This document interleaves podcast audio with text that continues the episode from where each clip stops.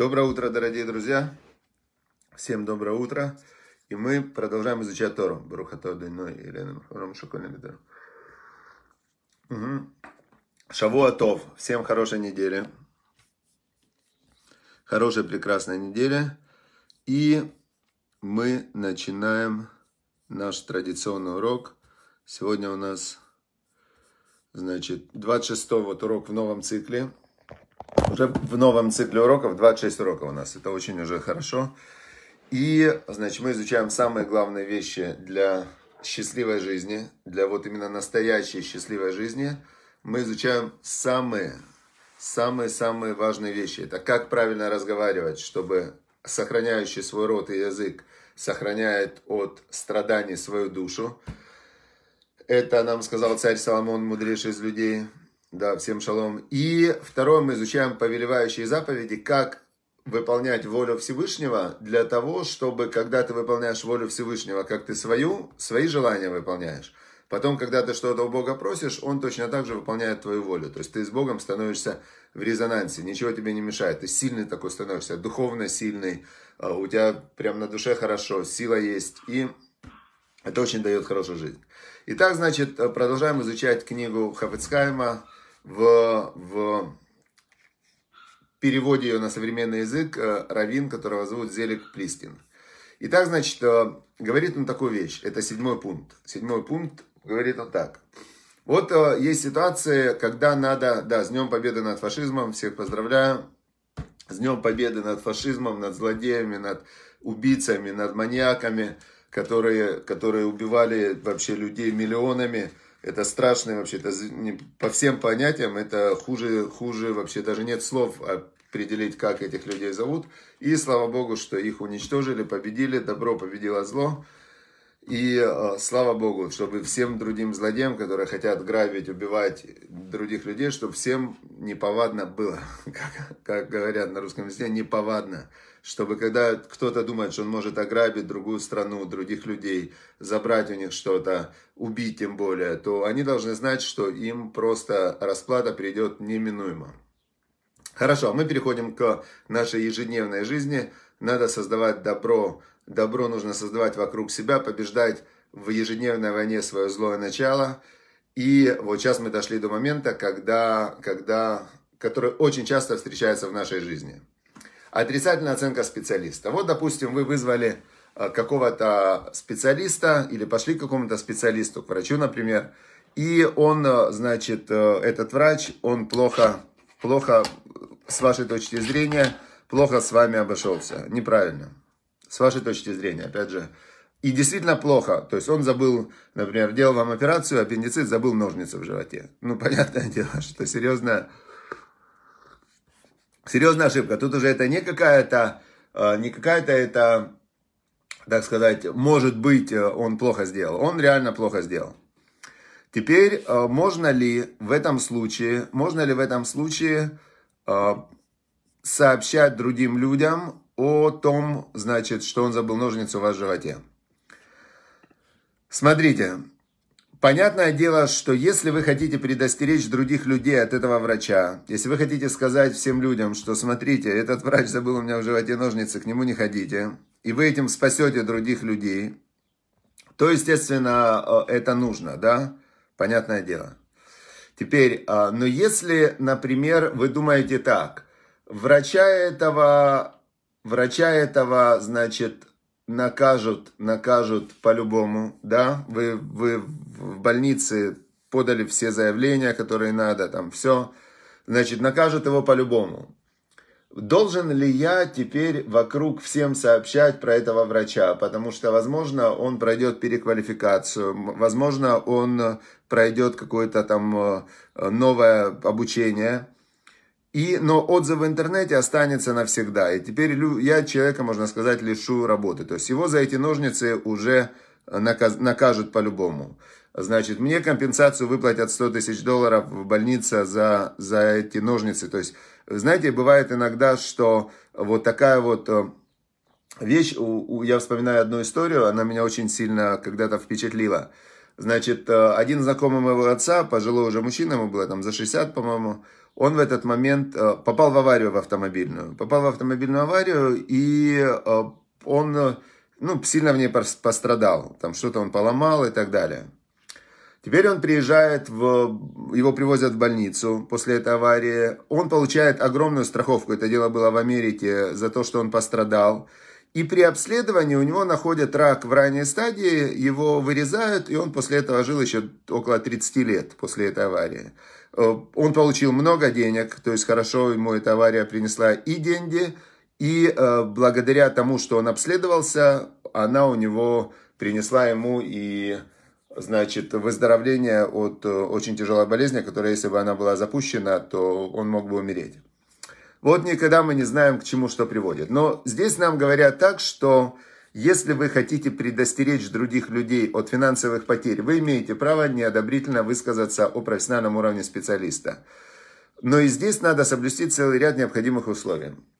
Значит, что я в этой ситуации думаю? Я вам скажу так. Вот я встречаю, например, попал я на какого-то плохого специалиста. Что я в этом случае делаю? У меня есть определенное время после вот этого плохого специалиста как-то на это отреагировать. Значит, у меня есть вариант сесть в интернете и писать всем, там, э, писать на него жалобы и так далее. Это у меня первый вариант. Второй вариант у меня есть проанализировать, почему я, почему я не, не проверил о нем до этого отзывы.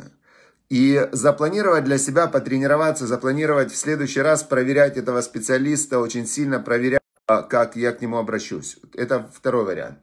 Что я лично в таких случаях всегда думаю, есть специальные люди, э, скандалисты, вот они прям любят. Я помню, когда-то я там искал человека в Германии, помогает родителям.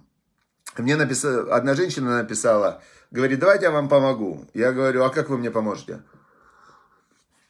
Она говорит, я умею хорошо скандалить, то есть я добиться могу от любой организации чего угодно. То есть я, говорит, просто в этом деле профессионал. И люблю это делать. И я знаю, что есть э, вот такие любители, которые, если кто-то, плохой специалист, что-то делает, он же не только мне плохо сделал, он плохо сделал и другим людям.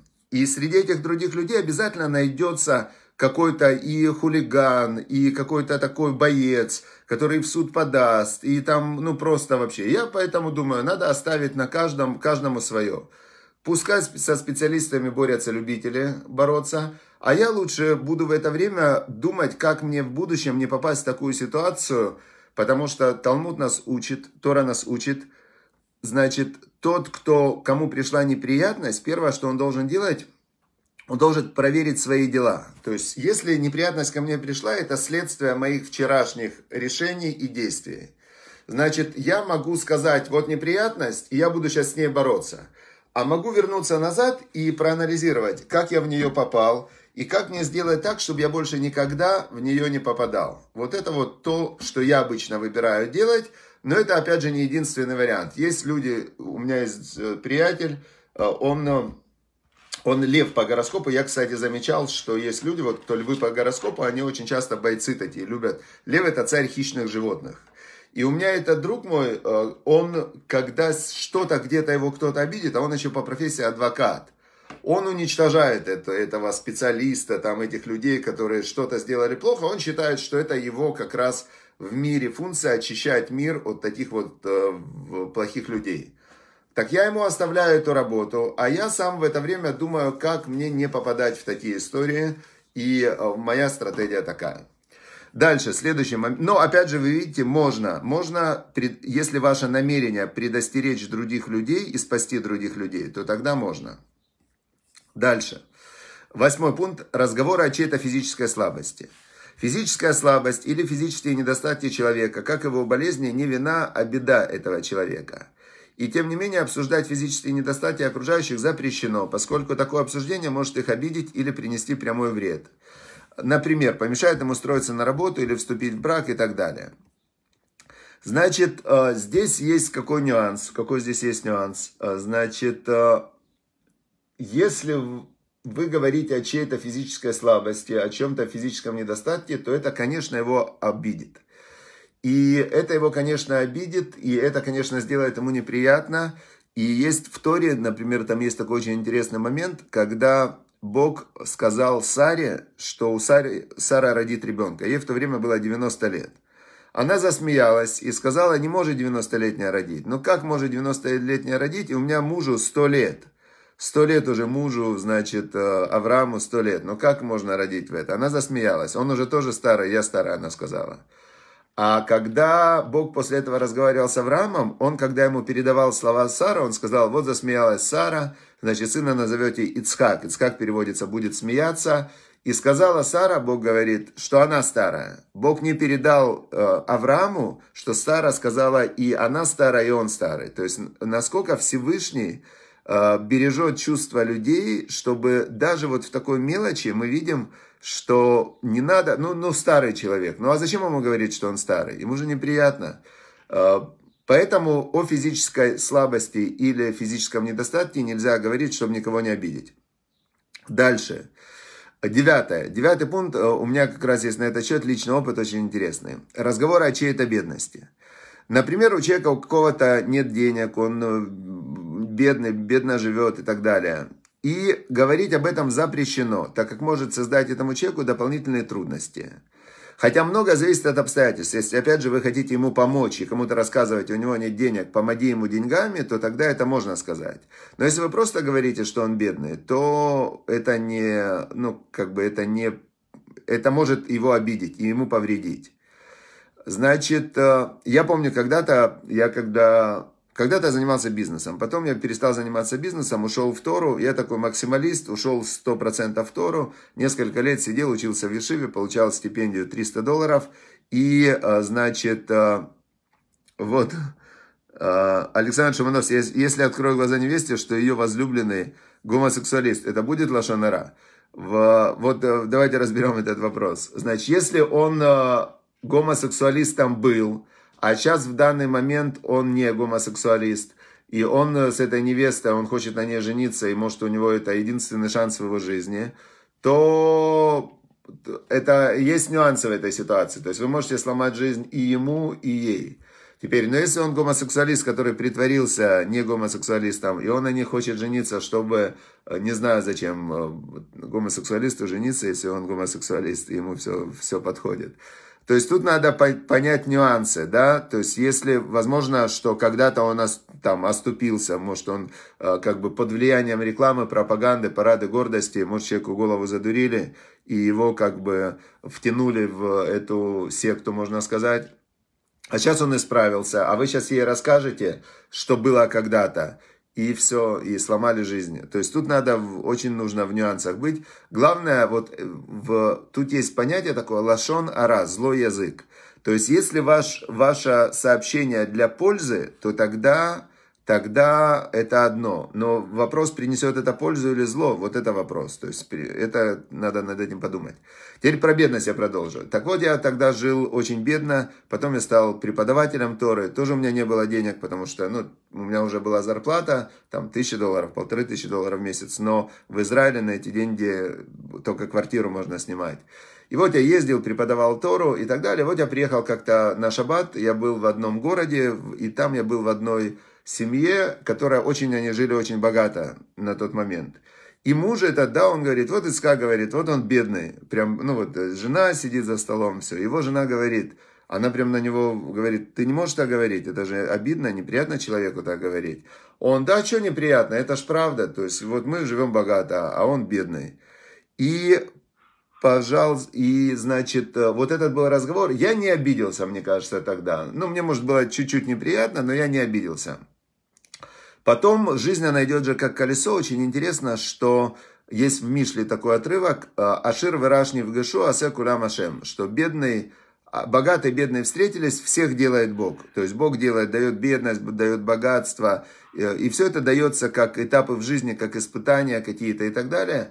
В общем, интересно, что потом у этого человека все повернулось в обратную сторону, и у него вот просто не просто нет денег, вот вообще нет денег. То есть я, я более в своей жизни яркого изменения не видел никогда. Когда у человека из э, полного такого богатства и во всем у него был успех, значит, у него полностью повернулось колесо, все разрушилось в жизни. Значит, э, мы видим, что нельзя говорить, есть закон, нельзя говорить людям о их бедности ни за глаза, ни вокруг, только одна цель должна быть. Если вы хотите ему помочь, тогда можно говорить. Кстати, сейчас давайте скажем, Рифа Шлама всем больным, э, всем выздоравливающим, которые есть в, в этом уроке и у близких, тех, кто слушает этот урок, чтобы всем было полное выздоровление, чтобы Всевышний добавил сил, добавил духовной энергии для того, чтобы все выздоровели и чувствовали себя лучше. Всем выздоравливающим, это важно. И, значит, на этом мы останавливаем сейчас э, законы злоязычия. Я хочу, кстати, здесь очень будет к месту. Мы на сайте vaikra.com поставили возле каждого преподавателя, поставили кнопочку «Помочь уроку». То есть теперь вы, просматривая на, именно только на сайте vaikra.com, вы можете выбрать любого преподавателя. Скажу вам правду, что большинство преподавателей Торы, они живут в очень стесненных финансовых э, обстоятельствах. То есть у них нет заработков, и они э, живут из-за того, что кто-то им помогает, дают какие-то пожертвования. Единицы, вот я, например, я работаю, мне не нужны деньги, слава богу, э, ну, за преподавательскую деятельность Торы. Но большинству 99% нужны. И мы поставили кнопку возле каждого преподавателя «Помочь уроку». Теперь, если вы хотите помочь, когда вы нажимаете на эту кнопку, то написано конкретно сейчас это будут деньги на помощь этому уроку. И 50% мы будем передавать преподавателю, чтобы он мог больше и спокойнее готовить уроки а 50% мы потратим на распространение этого урока, чтобы больше людей увидели именно этот урок Торы. И вы можете стать партнером для любого преподавателя Торы и для любой, любого цикла уроков. Прямо вы зайдите на сайт, выберите, нажмите «Помочь уроку», и вы можете там любую сумму, значит, точно 50% пойдет лично преподавателю, чтобы он мог готовиться лучше, и, значит, 50% на распространение урока. Это вот с сегодняшнего дня вы можете зайти на сайт, мы установили эту кнопку. Я надеюсь, что это очень сильно повлияет на улучшение и качества уроков, и э, на, на расширение вообще нашей деятельности просветительской по обучению Торе. Так что заходите прям в aikra.com и выбирайте себе преподавателя для партнерства. Значит, э, дальше. Центр тоже будет в дальнейшем, пока мы хотим, вот я хочу очень сильно сделать, чтобы основа это преподавание Торы. Когда человек знает Тору, он знает, что делать. Когда он знает, что делать, он делает. А когда он делает, все будет хорошо. И сейчас мы как раз э, одну заповедь мы сегодня начнем учить, завтра продолжим. Мы по несколько уроков учим заповедь. Значит, есть повелевающая заповедь в Торе, которая называется так. Лифнесева, лифнесева такумва адрат незакен. Перед сединой вставай и э, оказывай почет старцу. Значит, это повелевающая заповедь истории. Бог прям конкретно сказал, что нужно уважать и почитать и старых людей, и людей умудренных э, Торой, да, которые знают Тору, мудрецы Торы, даже если они молодые. Перед ними нужно привстать и оказать им почет и уважение. Значит, в этот момент, когда вы так делаете, вы выполняете повелевающую заповедь истории. Старец – это любой человек старше 70 лет. То есть в этот момент, когда вы привстали, когда он оказался в двух метрах от вас и оказали ему почет, вы выполнили заповедь Всевышнего и себе на небе положили очень хорошую такую э, основу для того, чтобы Всевышний выполнял ваши какие-то тоже пожелания. Как это конкретно делать, мы изучим завтра. И я вам советую, сегодня я разместил, но вот не успели мы, как конкретно выполнять эту заповедь, завтра я расскажу об этом. И очень я нашел хороший рассказ, прям интересный рассказ, как один молодой человек переехал из Иерусалима в Нью-Йорк, и как он там перестал соблюдать заповеди, и как потом Любавичский Рэбе э, на него прямо конкретно повлиял, и он вернулся к соблюдению заповедей. Очень интересный рассказ. Заходите на сайт и обязательно выберите себе какого-нибудь преподавателя Торы, чтобы это был ваш вклад, вы с ним партнер, вы ему помогаете, и, значит, у вас будет огромная заслуга в распространении божественного света. Все. Удачи, успехов, чтобы было здоровье всем близким, всех, кто слушает этот урок. И полное выздоровление. Всем хорошей недели, удачи, успехов, добра, благополучия. Всем пока.